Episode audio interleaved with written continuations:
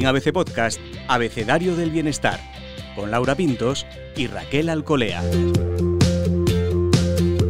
Soy Laura Pintos y en este episodio del podcast Abecedario del Bienestar, Raquel Alcolea y yo recibimos la visita de Ana Belén Medialdea, psicóloga y psicoterapeuta.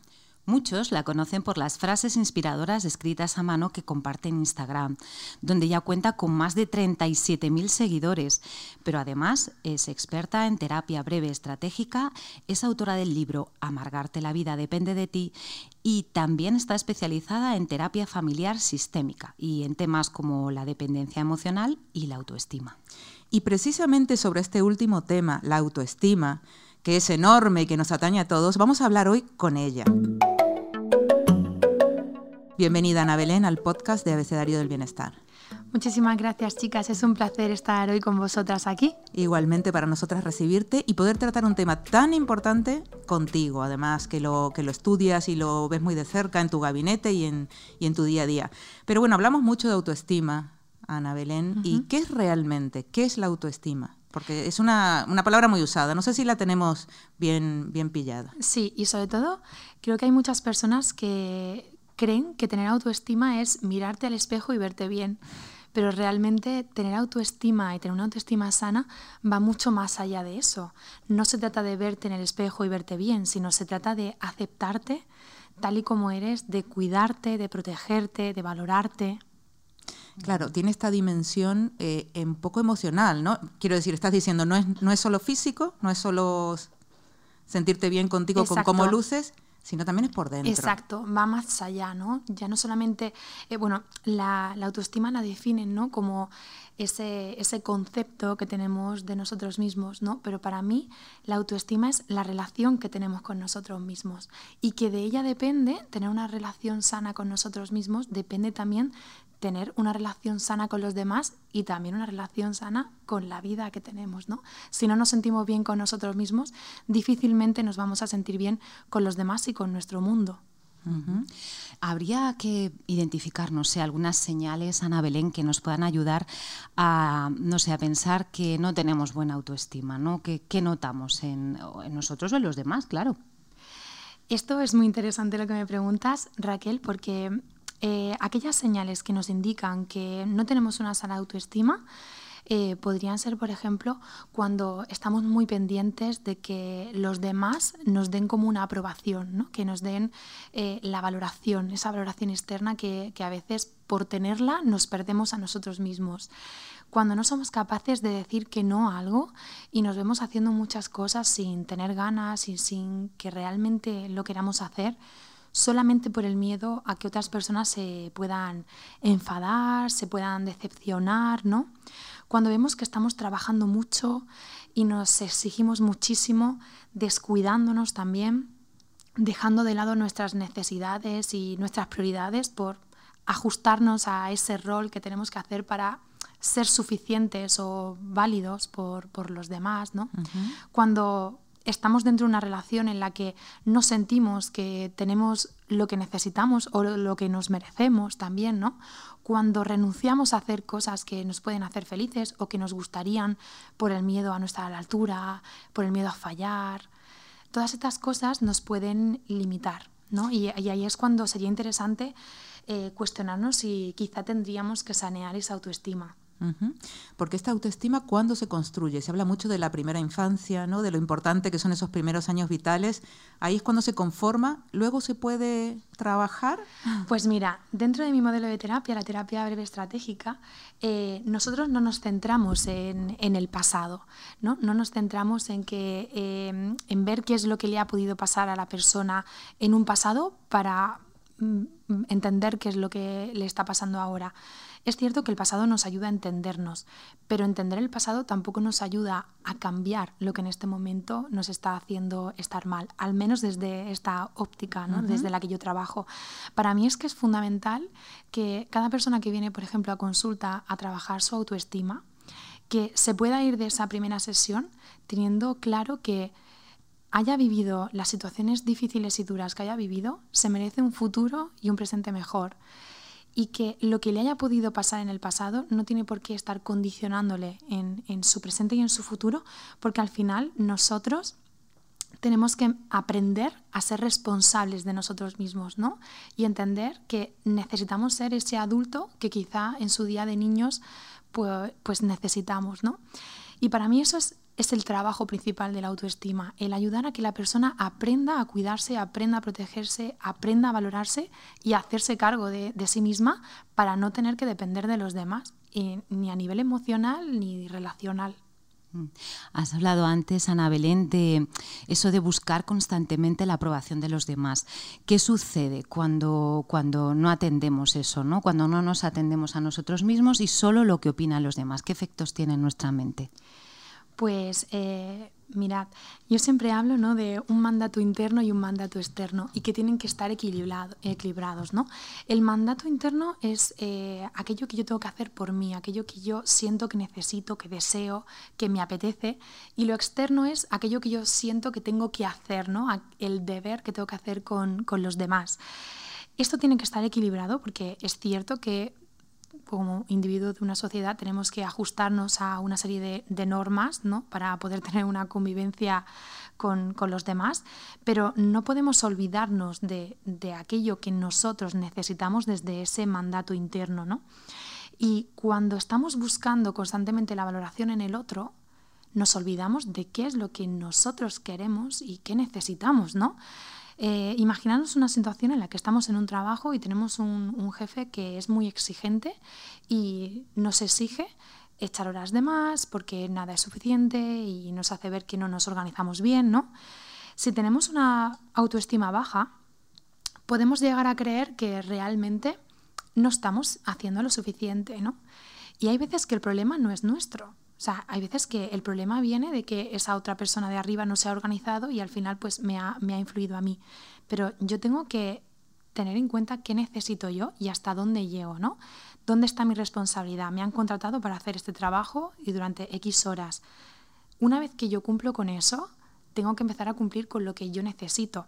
Si para tener como esa validación de mi jefe, tengo que sacrificar mi tiempo libre, las cosas que yo tengo que hacer por mí, mis hobbies, aquello que me ayuda a estar en equilibrio con mi salud mental, pues me estoy abandonando y las consecuencias no solamente van a ser el abandono emocional, sino que puede que llegue un momento en el que me sienta un vagabundo en mi propia vida, que no me reconozca.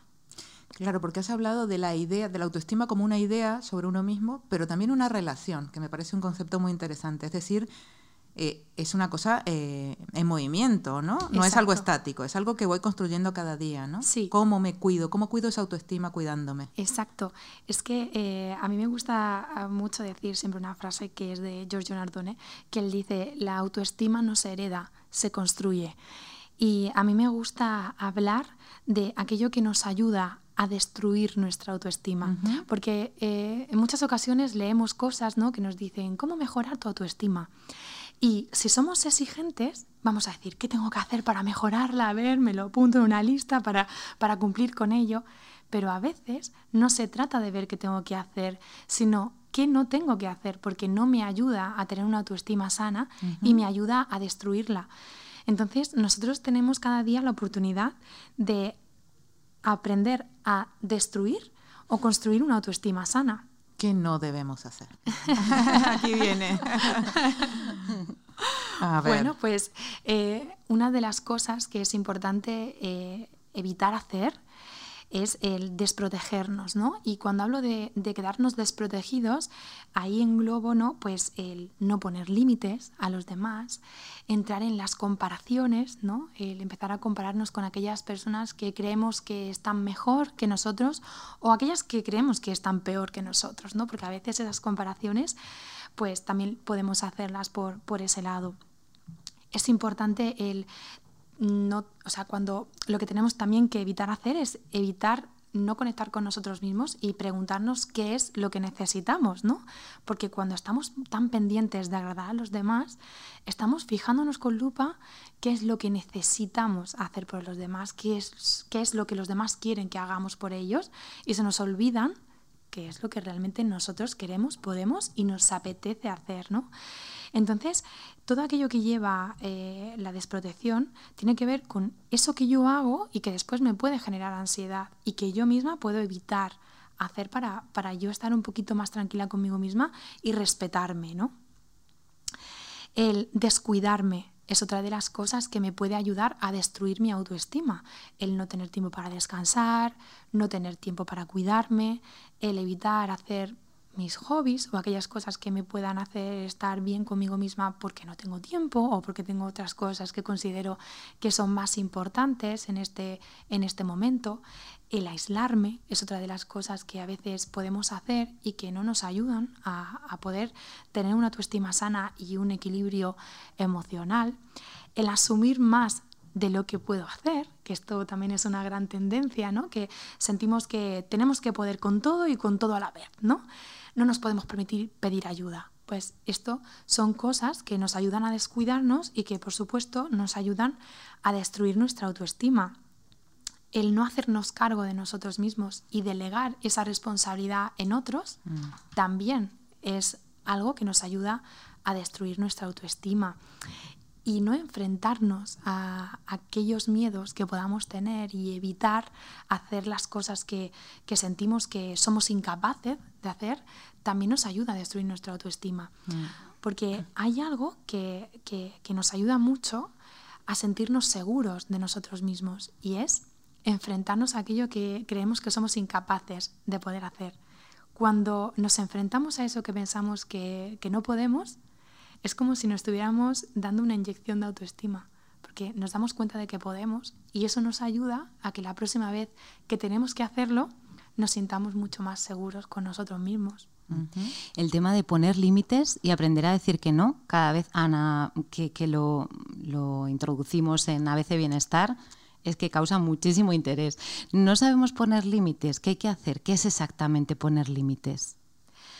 Pues eh, para mí poner límites es protegerse, es eh, evitar generarme situaciones que me puedan generar ansiedad eh, y que dependen de mí, ¿no? No solemos saber poner límites porque yo creo que al final hemos sido educados ¿no? en ese tienes que quedar bien con el otro y tienes que estar disponible y, decirle un no, pues le puede herir quizás, ¿no?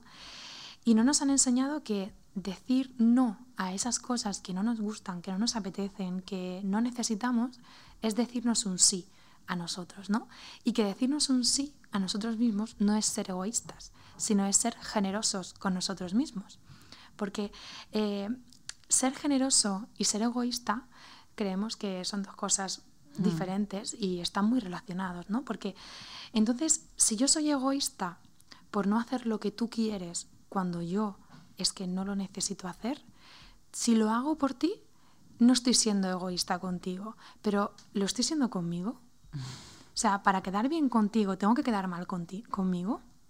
Si lo hago, vale, no estoy siendo egoísta contigo, pero conmigo estoy siendo generosa, estoy teniendo un acto de amor conmigo misma, porque parece una tontería, pero eh, a veces decimos que sí por el sentimiento de culpa que nos genera el haberle dicho que no a esa persona, porque nos sentimos mal, ¿no? Imaginaros que es alguien que os necesita, que está pasando por un mal momento y os llama pues para que estéis toda la tarde con esa persona, ¿no?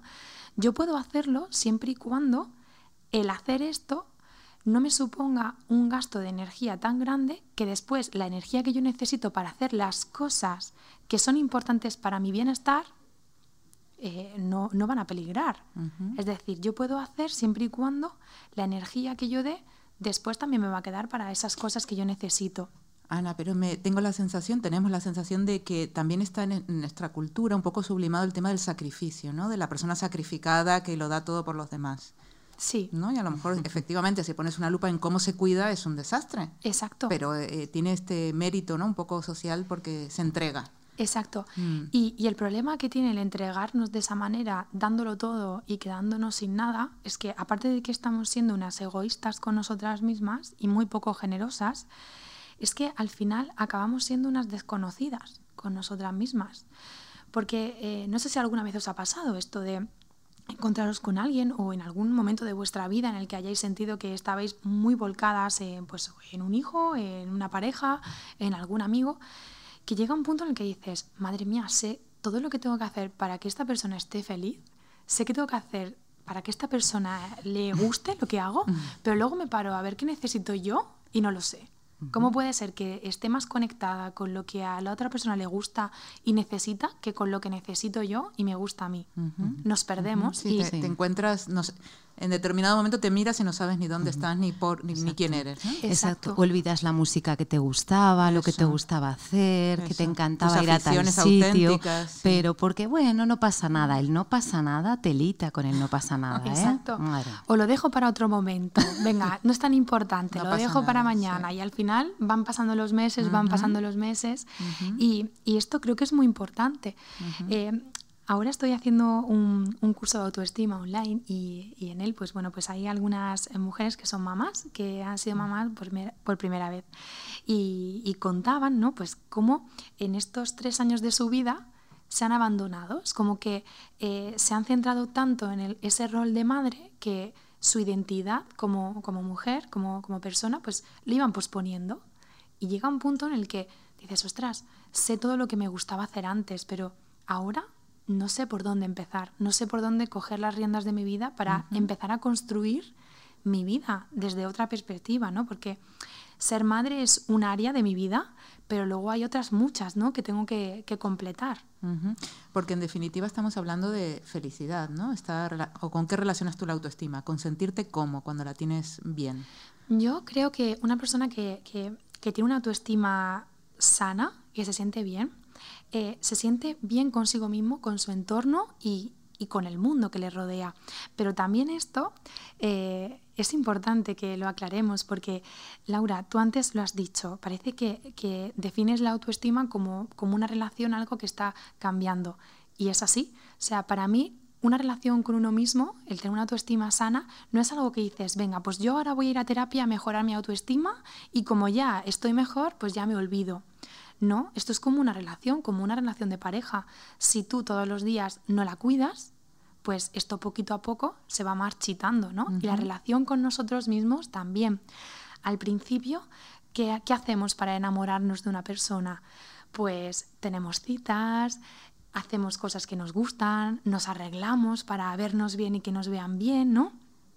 Pues esto también hay que hacerlo con nosotras y con nosotros, porque es una relación. Entonces, dentro de una relación, pues está la parte de seducirse a sí mismo, ¿no? El verse bien, el cuidarse, el hacer cosas que nos vayan a gustar de una forma constante, porque, vale, puede haber momentos en nuestra vida que se nos presentan dificultades y complicaciones y no podemos dedicarnos ese tiempo que nos gustaría o que nos merecemos, pero no puede ser una constante en nuestra vida, porque entonces sea la relación que sea, se va a deteriorar. Hablas también de, ese arreglarse, ese cuidarse y lo de hablarse a uno mismo. Estos monólogos internos de mira qué pintas, cómo vas, anda, que vaya pelos, qué tal. ¿Eso nos afecta a la autoestima también? Por supuesto, porque al final la forma en la que nos hablamos nos destruye las palabras son como balas que nos atraviesan, aunque sean de forma mental, que no las estemos diciendo a nosotros mismos y no las estemos compartiendo con nadie. Pero el modo en el que nos hablamos es muy importante. Eh, ser conscientes de, qué cosas nos decimos, de cómo nos hablamos, porque si nos damos cuenta a las personas que queremos de verdad, eh, que las respetamos y las valoramos, eh, jamás le hablaríamos del modo en el que muchas veces nos hablamos cuando fallamos en algo, cuando algo no nos sale como nos gustaría. Y eso es muy importante, empezar a, ponerlo en práctica, ¿no? Un, diálogo más positivo o, menos negativo, porque a veces, como he dicho antes, no se trata de hacer cosas diferentes, sino dejar de hacer aquellas que, que no nos sientan bien. Ana Belén, yo me pregunto con esto de la autoestima, cuando quieres mucho a alguien, ¿no? Eh, eh, puede ser una madre, un padre o una relación de pareja o la que sea, y esa persona eh, te mina la autoestima. ¿Esto existe? ¿De alguien me afecta tanto, me está minando la autoestima, me está...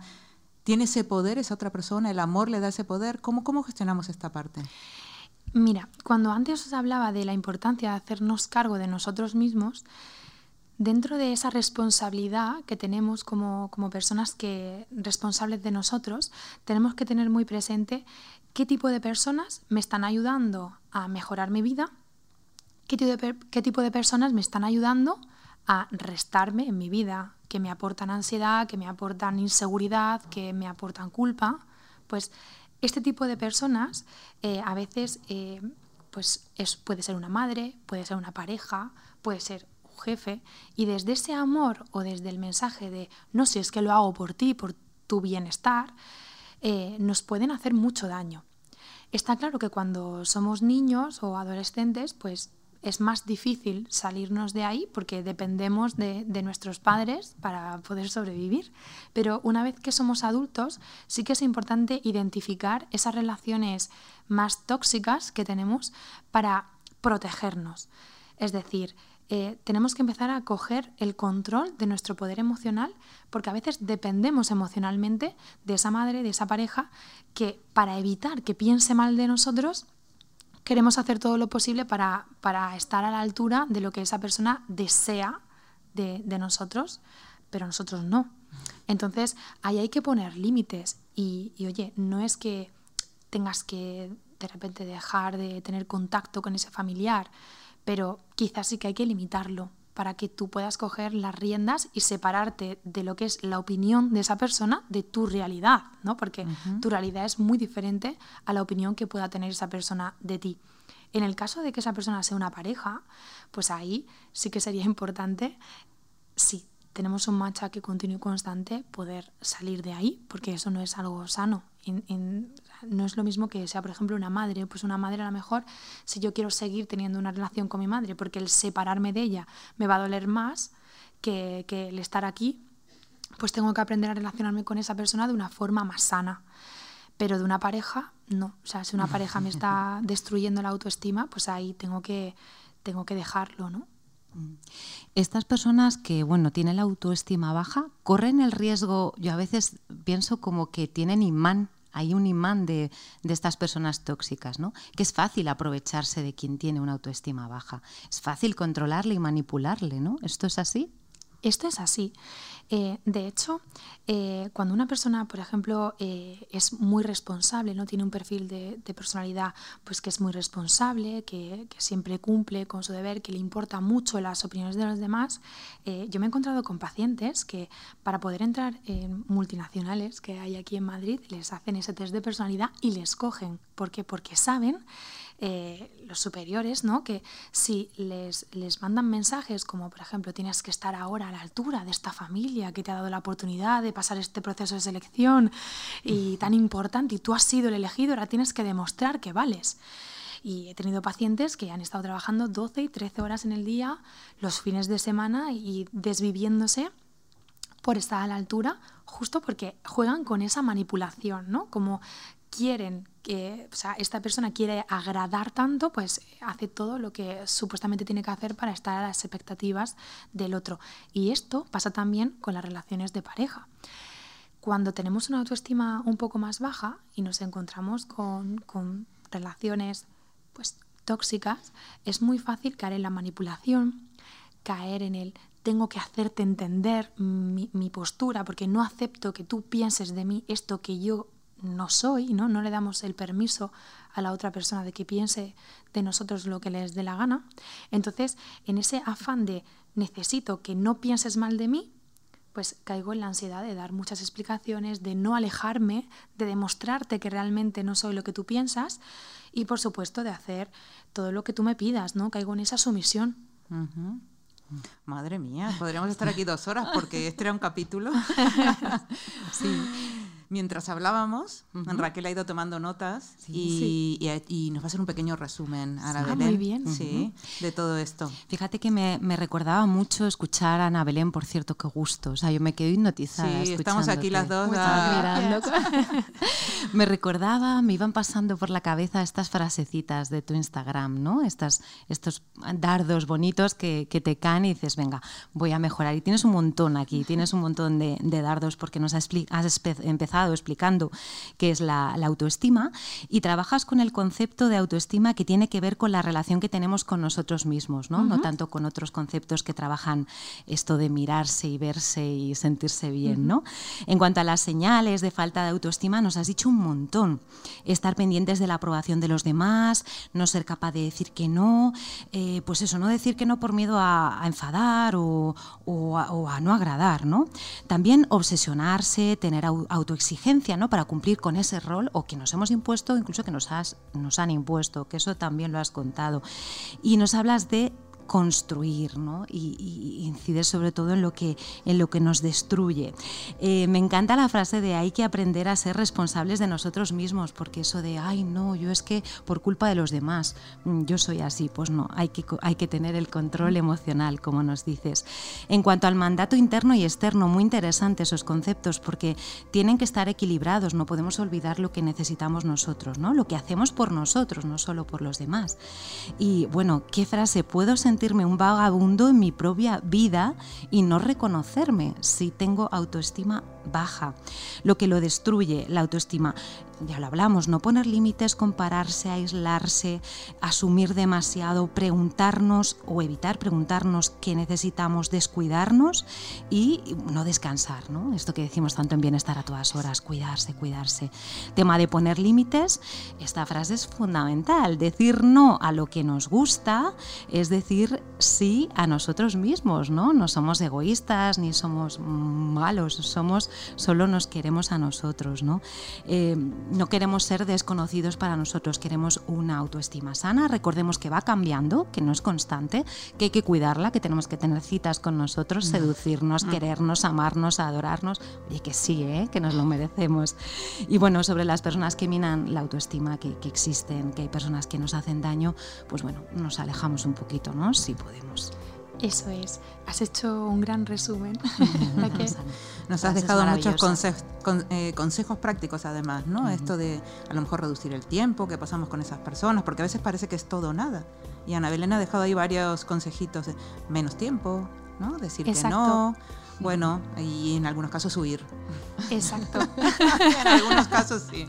Poner metros de distancia. Exacto. La distancia de seguridad esta que hemos eh, adoptado con el COP también tenemos que ponerlo con algunas personas. Sí, sí, sin duda. Muchísimas gracias, Ana. Muchísimas gracias a vosotras. Ha sido un placer estar aquí con vosotras. Igualmente. Y hasta la próxima, bienestarios.